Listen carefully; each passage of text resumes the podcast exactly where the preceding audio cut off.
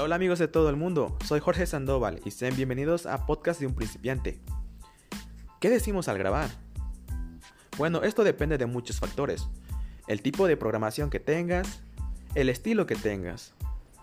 Debes saber qué le gusta a la gente, qué es lo que quieren oír. Bueno, en esta programación yo te enseñaré un poco de lo que tú puedes decir al momento de grabar. Y recuerda, este también es mi primer podcast, así que vamos a darle.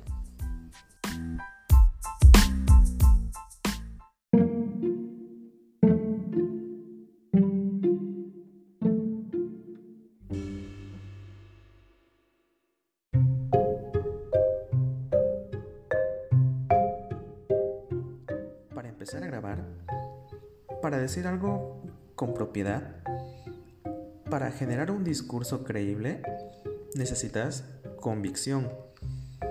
Necesitas saber. Bueno, es muy amplio el saber. Claro, sí lo es. Pero seamos muy concretos y muy sintéticos para este tutorial. Hay que aprender un poco de todo. Bueno, esto también es muy general. Pero es absolutamente válido. No puedes empezar a grabar y hablar de cualquier cosa sin el más mínimo crédito, sin haber leído absolutamente nada, sin tener la más mínima información, sin averiguar algo.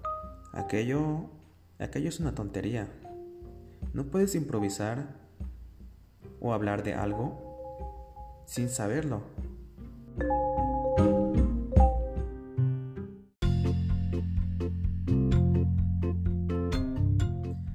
Creo que tienes claro en tu mente el tema sobre el cual quieres hablar con la gente, ¿verdad? ¿Te gusta la música? Habla sobre la música. ¿Te gusta el arte? Habla sobre el arte. ¿Te gustan los tatuajes? Habla sobre ellos. Cuéntale a la gente qué tipo de tatuaje te harías y por qué. No te pido que tengas un ordenador, un micrófono, unos audífonos y un mezclador de sonido para que te sientes a editar horas y horas. No. Toma tu teléfono. Empieza a grabar. Recuerda, este es mi primer podcast y también será el tuyo.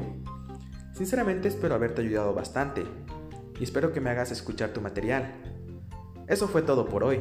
Yo soy Sando y esto fue Podcast para principiantes. Adiós.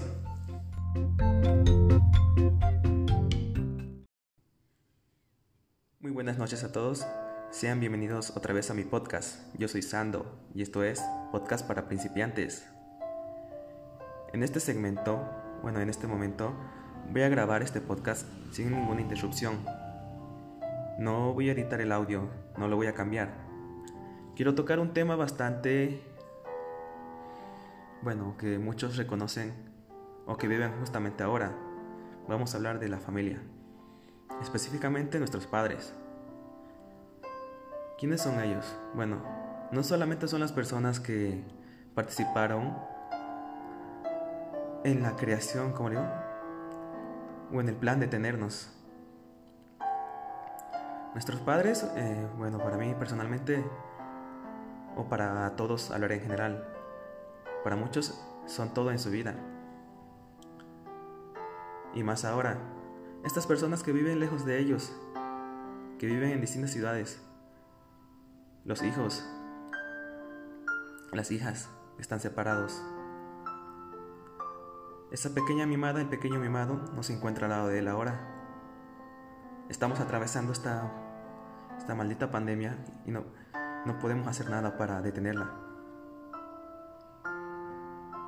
Solo tenemos que cuidarnos. No hay que ser, no hay que ser imprudente como otras personas. Y bueno, las familias son todo para uno. Uno nunca quiere perder a un ser amado. ¿Por qué? ¿Qué pasa si tú te vas? No vas a sufrir. Los que pagan los platos rotos o los que sienten toda la culpa es la familia. Yo pienso en mi padre y recuerdo. Digo, este mi viejo, el que me enseñó a amarrar mis zapatos, el que me enseñó a ir al baño, el que me limpiaba. Este, esta es la persona a la que yo no aguanto cuando me, me pide hacer algún recado. Me dice, ven, lava los platos. O, oye, tú, hijo, por favor, no entiendo cómo usar mi celular. No entiendo cómo utilizar la computadora como me pasó ahora. Tuve que hacer un recado para mi papá para su trabajo. Le envié una computadora en la ciudad, hacia la ciudad, en dirección a la ciudad que se encuentra. Ese mismo día recogió el pedido, o sea, la computadora.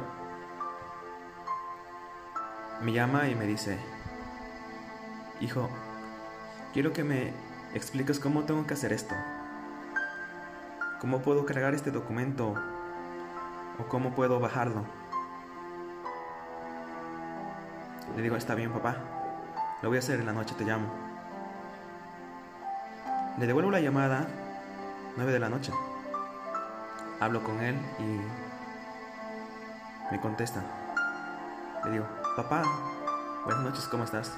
¿Qué estás haciendo? Hola hijo, ¿qué tal? ¿Cómo estás? Con una voz fatigada, triste y agotada. Me dice, estoy aquí en mi oficina, sigo trabajando. Hice algo con la computadora y no sé cómo arreglarlo. Estaba trabajando. Yo le digo, eh, mordiéndome los dientes y la lengua y los labios. Tranquilo, papá. Sé que encontrarás la solución. Sí, hijo. Te llamo cuando vuelva a casa.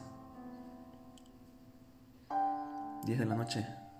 Suena el teléfono. Hola, hijo, ¿cómo estás? Ya llegué a casa. Le digo, está bien, papá. ¿Quieres que te enseñe a usar la computadora? Bueno. Le digo, mira, papá, yo te voy a llamar. Ahí en tu celular, en la pantalla, vas a ver como la imagen de una cámara desliza hacia arriba para entrar a la, a la videollamada. Está bien, me dice. Lo hace y le digo, papá, gira la cámara y muéstrame qué quieres que es lo que te explique. Y me dice, aquí hay dos entradas que parecen de unos enchufes. ¿Aquí qué puedo conectar? Me dijo. Y yo le digo, papá, ahí tú puedes conectar el mouse y puedes conectar el cable de tu teclado que te envié. Es muy difícil, la verdad, estar tan lejos de la familia. Llevo seis meses sin ver a mi padre. Estoy con mi madre, pero tomé la decisión de quedarme con ella a pesar de la cuarentena. Porque ella tiene problemas de asma. Bueno, no sé por qué cuento eso, pero simplemente lo hago. Y la cuido mucho. Mi mamá es muy joven, tiene 40 años. Mi papá ya tiene 67. Se encuentra lejos. Hay cosas que él dice que yo no oigo, pero que mi madre me cuenta. Tu padre me llamó. Estaba llorando. Le pregunto por qué. Me dijo, se siente solo. En ese momento voy a la ventana de mi habitación. La abro, me, la abro, me siento en la orilla y pienso, mi viejo, la persona con la que estaba en casa hace meses, cocinando, lavando su carro, la que me gritaba, la que, bueno, alguna vez me insultó pensando que hacía algo malo, pero que no era de forma intencional, quería protegerme. Esa persona me necesita. No estoy tan lejos como para ir a verlo. Pero esto es lo que yo les quiero contar. Mi padre es todo para mí. Fuera de eso, es una, una persona bastante respetada. Es conocido por muchos aquí.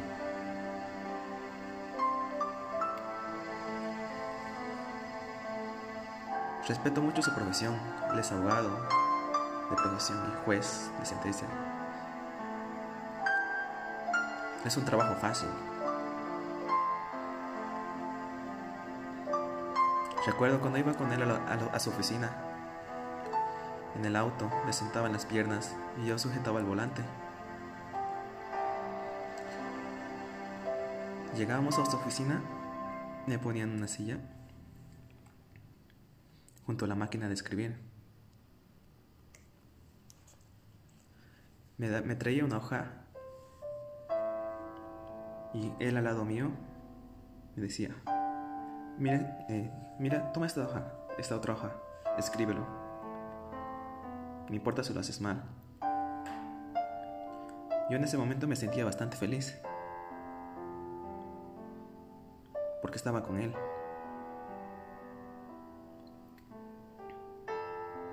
Pero ahora esa persona me necesita. Y estoy lejos.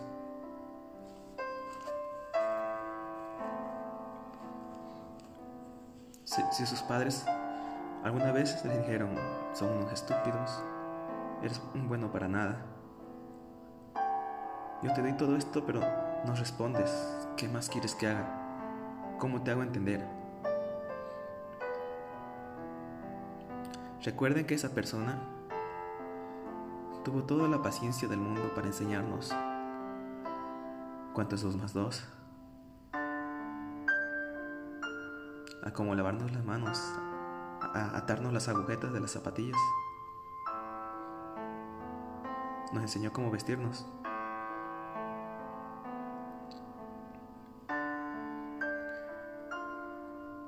Esa persona que ustedes dicen, ah, ahora qué quiere.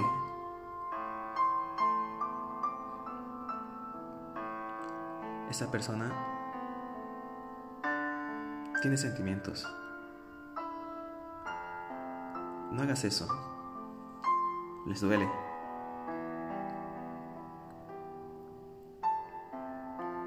Secan las lágrimas a nuestras espaldas. Son tan orgullosos que no que no, nos dicen qué es lo que pasa.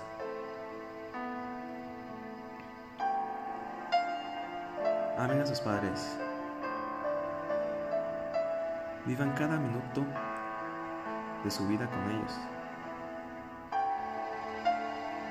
Háganle, háganles olvidar que es el trabajo. Denles cinco minutos de su tiempo para decirles, papá, Claro, yo te ayudo. Papá, ¿te lavo el carro? Papá, ¿dónde estás? ¿Quieres que te recoja? Les debemos eso. Les debemos muchas cosas. Recuerden que son una familia. En la familia nunca se abandona. Oye, papá, si un día tengo el valor de hacerte escuchar esta grabación, sabes que hay dos palabras que jamás te dije. Papá, o como tus amigos te llaman, doctor Sandoval. Pues, yo te digo, papá, papito, papi, yo, eh, yo te amo, papá. Si un día tengo el valor de hacerte escuchar esta grabación, a pesar de que no hable mucho contigo, o consideres que soy duro, entenderás todo lo que me he estado guardando. Bueno, eso sería todo por hoy. Yo soy Sando y esto fue podcast de un principiante. Hasta luego. Buenas noches a todos.